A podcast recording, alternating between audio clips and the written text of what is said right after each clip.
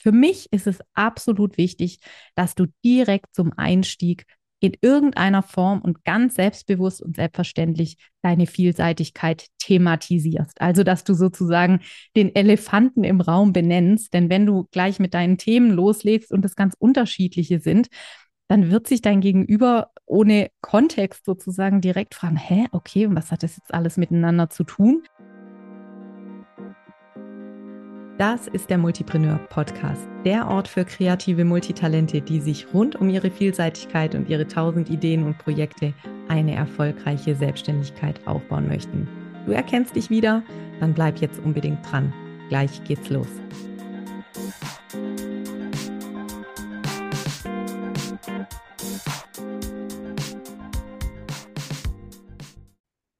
Hallo und herzlich willkommen zu einer neuen Folge im Multipreneur Podcast. Heute geht es um eine Frage, die dir ganz bestimmt schon öfter gestellt wurde und die dir, wenn es dir so geht wie vielen anderen Multitalenten, den Schweiß auf die Stirn reibt. Es geht um die Frage, sag mal, was machst du eigentlich beruflich? Egal ob auf einer Familienfeier, auf einem Netzwerktreffen, im Kontext mit zum Beispiel Mastermind-Runden, an denen du teilnimmst. Immer und immer wieder kommt diese Frage auf, sag mal, was machst du denn eigentlich? Was machst du denn beruflich? Denn natürlich möchten die Leute uns kennenlernen, möchten wissen, wer wir sind, wem sie da gegenüber sitzen oder stehen. Und wenn es dir so geht wie vielen Multitalenten, dann ist die Antwort auf diese Frage gar nicht so einfach. Und auch ich erinnere mich noch an Zeiten, in denen es mir unheimlich schwer gefallen ist, wirklich eine gute Antwort auf diese Frage zu finden. Wenn mir jemand so eine Frage gestellt hat vor noch gar nicht allzu langer Zeit, ich würde mal sagen, so vor drei Jahren, fünf Jahren, zehn Jahren, dann gab es immer sofort Schweißausbrüche, Panik und im Endeffekt zwei Möglichkeiten. Entweder habe ich lang und breit erzählt, was ich alles mache und äh, mein Gegenüber dadurch dann maximal verwirrt. Das habe ich dann immer daran gemerkt, dass äh, mir die Menschen, die mir da gegenüber saßen, mit leerem Blick gefolgt sind und nur noch höflich genickt haben und wenn es aus dem Familien- und Freundeskreis kam, die Frage dann manchmal auch mit den Augen gerollt haben und äh, den Kopf geschüttelt haben über all das, was ich da so mache. Also jedenfalls war das irgendwie keine befriedigende Situation. Ich habe den Menschen also ganz, ganz viel erzählt, scheinbar auch zusammenhangloses Zeug über meine beruflichen Projekte und habe da jetzt nicht das Gefühl gehabt, dass hinterher gut rüberkam, was ich eigentlich so mache, wofür ich begeist mich begeistern kann und welche Projekte ich da so entwickle. Die andere Alternative war irgendwie das Extrem auf der anderen Seite, nämlich ich sage drei ganz kurze Sätze und ärgere mich im Anschluss dann mindestens die nächsten fünf Tage, dass ich eigentlich überhaupt nicht zum Ausdruck gebracht habe, welche spannenden Themen und Projekte ich mache. Und dann fühle ich mich einfach wie die langweiligste Person der ganzen Welt. Und das geht dir vielleicht genauso. Du kannst entweder ganz viel erzählen über deine tollen, vielseitigen Themen, dann besteht natürlich die Gefahr, dass dein Gegenüber aussteigt aus der Unterhaltung, dir nicht mehr folgen kann, dich als total zusammenhanglos wahrnimmt oder deine beruflichen Themen oder aber, dass du eben nach der kurzen Vorstellung überhaupt nicht das Gefühl hast, dass du gesagt hast, wer du eigentlich bist und was du da Tolles machst und vieles machst. Und deswegen möchte ich heute mit dir über den sogenannten Elevator Pitch sprechen. Elevator Pitch stammt aus dem US-amerikanischen Raum, wurde dort irgendwann im Vertriebskontext entwickelt und basiert auf der Idee, dass wir eine Aufzugfahrt lang Zeit haben, also so roundabout 60 Sekunden, um unsere Idee, unser Thema, unsere berufliche, äh, unsere beruflichen Themen auf den Punkt zu bringen. Und diese Elevator Pitches, diese Tutorials, wie man so einen Elevator Pitch erstellt, die gibt es wirklich an allen Ecken und Enden. Aber was sie eben auch verbindet miteinander ist, dass sie für Multitalente, für Vielseitige irgendwie etwas zu kurz greifen. Denn in 60 Sekunden wirklich rüberbringen, was wir alles machen, das ist ein Ding der Unmöglichkeit. Nichtsdestotrotz möchten wir natürlich aber auch die Gelegenheit nutzen, in Netzwerkevents, in Besprechungen, wenn wir uns irgendwo vorstellen, in Telefonaten, in Vorstellungsgesprächen, auf Messen, bei Vorträgen, auch wenn wir jemandem einfach ganz zufällig begegnen und diese Frage uns gestellt wird, möchten wir natürlich kurz und knackig wiedergeben, zumindest die wichtigsten Dinge, die uns auszeichnen und ja, da ist es eben schwierig, mit dieser üblichen Herangehensweise vorzugehen äh, und all diese vielen Themen unter einen Hut zu bringen. Ich habe mir deswegen noch mal ein bisschen genauer angeschaut, wie so ein Elevator Pitch ganz grundsätzlich aufgebaut ist und wie wir ihn abwandeln oder wie wir ihn nutzen können als Multitalente, um ihn dann auch wirklich so einzusetzen, dass wir im Anschluss zufrieden sind und im besten Fall ein gutes Gespräch oder ein sehr interessanter Folgekontakt äh, zustande kommt. Also zunächst mal ähm, geht es ja immer darum, dass wir bei unserem Gegenüber Interesse generieren möchten. Ja, also dass wir uns wünschen, mal abzuchecken, was von meinen Themen könnte vielleicht für meinen Gegenüber interessant sein, wie können wir in ein tiefergehendes Gespräch einsteigen und wir wollen natürlich auch dafür sorgen, dass unser Gegenüber sich an uns erinnert, uns, äh, sich uns also mit unseren Themen in Verbindung bringt, auch wenn wir uns dann eben nicht mehr gegenüberstehen. Und wenn du diese Formel noch nicht kennst, eine ganz klassische Formel aus dem Marketing, das ist die sogenannte AIDA-Formel. Da geht es um in vier Schritten darum, wie wir ganz klassisch die Aufmerksamkeit unseres Gegenübers so in unseren Bann ziehen können, dass wir am Ende ja unser Ziel erreichen, also irgendwie eine Handlung dabei rauskommt, die uns weiterbringt, sei es ein Gespräch, sei es ein Folgetermin, was auch immer wir uns wünschen, eine Empfehlung. Also was auch immer das Ziel dieses Kontaktes oder dieser Vorstellung sein soll. Und im ersten Schritt geht es also immer darum, mit diesem A von AIDA Attention zu erzeugen, also Aufmerksamkeit. Irgendwas zu sagen, was unser Gegenüber stutzig macht, hellhörig macht, im besten Sinne des Wortes, was die Neugier weckt. Und dann wirklich Interest, also dieses Interesse zu wecken, konkret für ein Thema. Ähm, da müssen wir natürlich als Multitalente so ein bisschen variieren und vielleicht auch in unterschiedlichen Kontexten unterschiedliche Themen in den Vordergrund stellen. Wir werden das gleich noch an einem konkreten Beispiel festmachen, aber ganz grundsätzlich hilft mir immer das Bild zu überlegen, was stelle ich denn jetzt gerade in mein Schaufenster, welches Plakat hänge ich denn gerade auf, welchen Flyer verteile ich denn gerade, was auch immer. Also welches Thema hat für dich gerade aktuell Relevanz oder ist auch strategisch besonders wichtig. Da dürfen wir durchaus auch unseren Elevator Pitch immer wieder anpassen und das Interesse unseres Gegenübers auf das jeweilige Thema wirklich lenken. Ja, was sollen dann bestenfalls passieren? In der AIDA-Formel kommt jetzt das D und das steht für Desire. Wir möchten also bei unserem Gegenüber ein Verlangen auslösen. Das klingt natürlich wunderbar, bezieht sich aber nicht auf das Verlangen im engen Sinne, sondern ganz konkret darauf, dass wir einfach möchten, dass unser Gegenüber jetzt reagiert, irgendetwas von uns möchte, Interesse zeigt, eine Nachfrage stellt, ähm, eben wie gesagt, uns ja mehr wissen möchte, da einfach mit uns in Interaktion geht, um dann am Ende im vierten Schritt, das letzte A für Action, wirklich eine Handlung zu vollziehen, also uns weiter zu empfehlen, einen Termin zu vereinbaren, ähm, ja, irgendwie direkt in ein tiefer gehendes Gespräch einzusteigen oder vielleicht auch direkt was bei uns zu kaufen. Also die, die Varianten, was da hinten am Ende rauskommen soll, sind so vielseitig wie der Elevator Pitch selbst. Und ich möchte dich wirklich dazu anregen, dir vielleicht auch mal ein bisschen Zeit zu nehmen und verschiedene Varianten eines solchen Elevator Pitches nach der AIDA-Formel auszuprobieren, weil es total in Ordnung ist, wenn du in unterschiedlichen Kontexten auch unterschiedliche Elevator Pitches nutzt.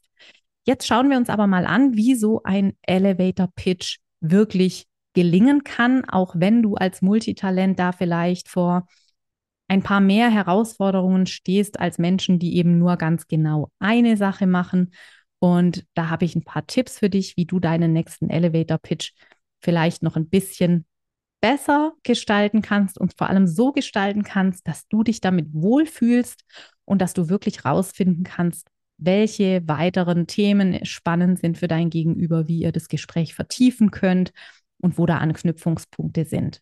Also, für mich ist es absolut wichtig, dass du direkt zum Einstieg in irgendeiner Form und ganz selbstbewusst und selbstverständlich deine Vielseitigkeit thematisierst. Also, dass du sozusagen den Elefanten im Raum benennst. Denn wenn du gleich mit deinen Themen loslegst und es ganz unterschiedliche sind, dann wird sich dein Gegenüber ohne Kontext sozusagen direkt fragen, hä, okay, was hat das jetzt alles miteinander zu tun? Wenn du aber direkt so einsteigst und beispielsweise was sagst wie, ähm, ja, also ich bin Julia und ich bin äh, vielseitig aufgestellt. Also zum Beispiel, äh, sowas sagen wie, ich bin vielseitig aufgestellt und dann direkt ein paar Themenköder auswerfen. Also ich bin vielseitig aufgestellt, unter anderem zu Themen wie Ernährung, Bewegung und Achtsamkeit. Dann haben wir einfach schon einen viel softeren Einstieg, der unser Gegenüber weniger verwirrt. Denn jetzt erwartet ja unser Gegenüber, der Mensch, mit dem wir da gerade sprechen, dass da mehrere unterschiedliche Sachen kommen. Wir haben das also einfach benannt und schon können wir so ein bisschen Verwirrung aus dem Weg schaffen. Ähm, ich hatte früher immer sowas wie, puh, also gar nicht so einfach. Ich habe eigentlich BWL studiert und dann habe ich mal noch einen Master gemacht in Kommunikation und dann ging das immer so weiter und alles, was ich rechts und links noch so gemacht hatte und was ja wohl auch eine ganze Menge war und ist bis heute, habe ich gar nicht thematisiert. Und es war einfach maximal mühsam für mich, weil eben nicht das dabei rauskam, was ich wirklich rüberbringen wollte. Und es war auch maximal verwirrend für mein Gegenüber, weil ich meine, wie soll man irgendwie äh, eine Familienzeitschrift mit einem BWL-Studium und äh, einer Business-Coaching-Ausbildung, gut, das vielleicht noch am ehesten, aber mit einer journalistischen Tätigkeit in Zusammenhang bringen. Also allein diese Themen, so jede für sich isoliert betrachtet, haben ja überhaupt nichts miteinander zu tun und oder sehr wenig. Und es war natürlich so, dass es dann einfach sehr, ja, äh, willkürlich aussah und so ein bisschen sprunghaft. Wenn ich aber einsteige mit meiner Vielseitigkeit quasi als Aushängeschild direkt auf meiner gesprochenen Visitenkarte und dann in meine Themen einsteige, dann habe ich die Möglichkeit, mein Gegenüber zu fragen, wozu ich mehr erzählen soll. Und das finde ich einen ganz, ganz coolen Kniff, nämlich nicht so in dieses, äh, in dieses Monologisieren kommen und nicht so in dieses, ja, ich erzähle dir jetzt mal was und dann rede ich fünf Minuten, sondern direkt nach der Nennung von so zwei bis drei Kernthemen, die für dich gerade wichtig sind, die du quasi gerade in dein Schaufenster stellen möchtest, wirklich direkt nachzufragen, worüber möchtest du mehr wissen? Was interessiert dich? Worüber soll ich mehr erzählen?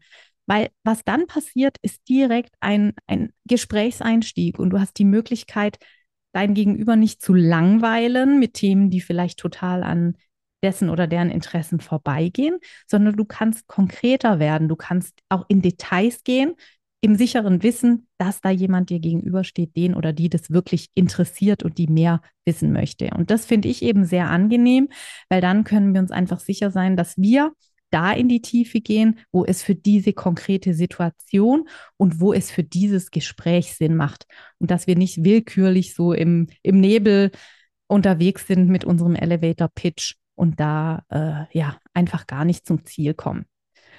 Also was machen wir? Wir überlegen uns diesen Einstieg. Wir erzählen kurz, wer wir sind und dass wir vielseitig aufgestellt sind, zum Beispiel zu den Themen XYZ.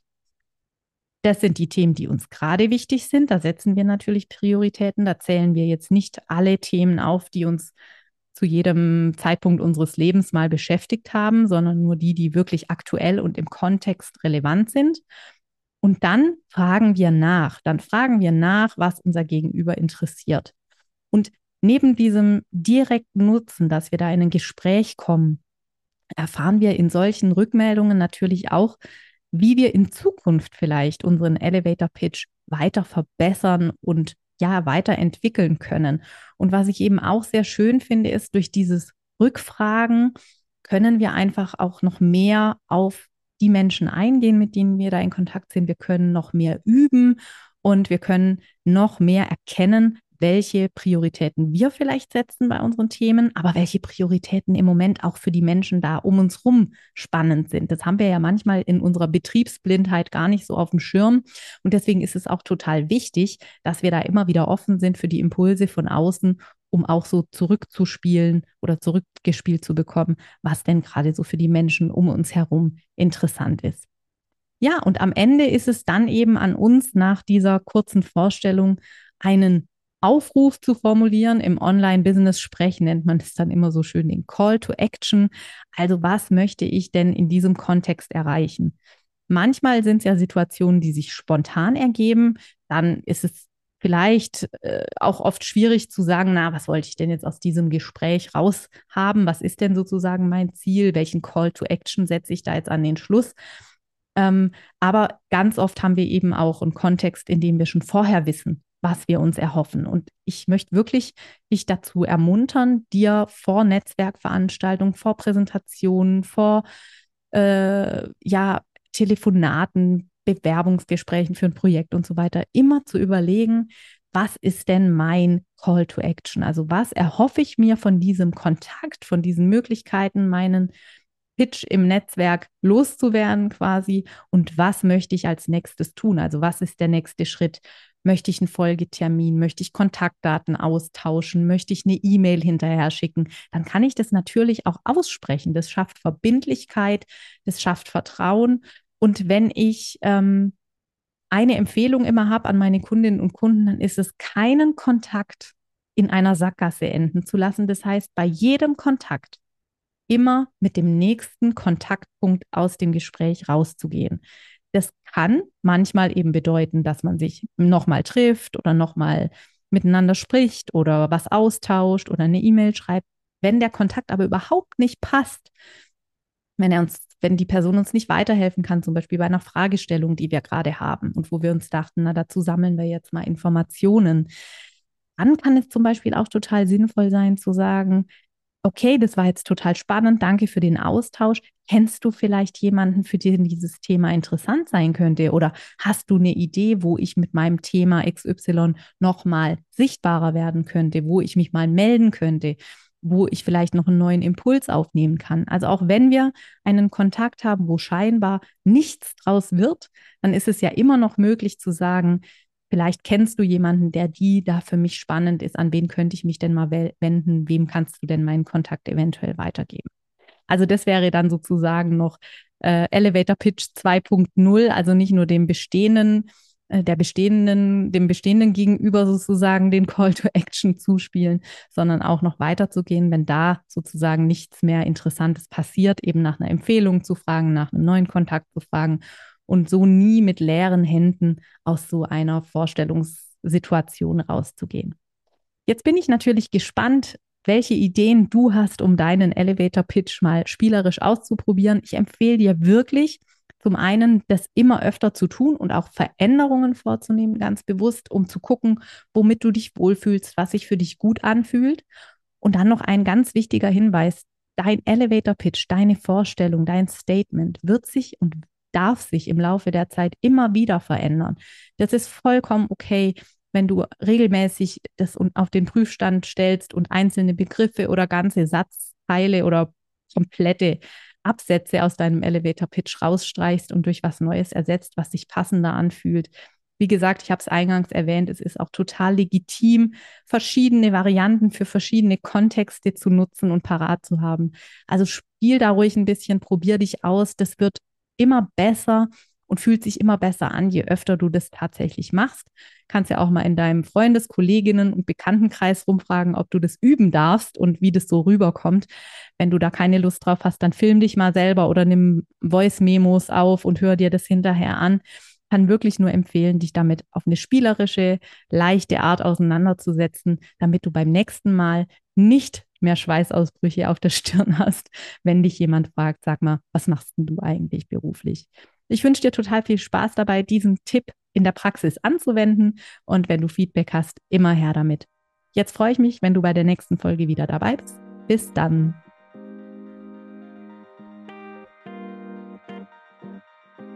So, das war's auch schon mit der heutigen Folge des Multipreneur Podcasts. Vielen Dank, dass du dabei warst. Wenn dir die Folge gefallen hat, dann lass mir sehr gerne eine 5-Sterne-Bewertung da. Und falls du keine weitere Folge verpassen möchtest, dann abonniere unbedingt diesen Kanal. Für Feedback und Fragen erreichst du mich am allerbesten per E-Mail oder auf meinem Insta-Account. Ich freue mich wahnsinnig von dir zu hören. Bis dann!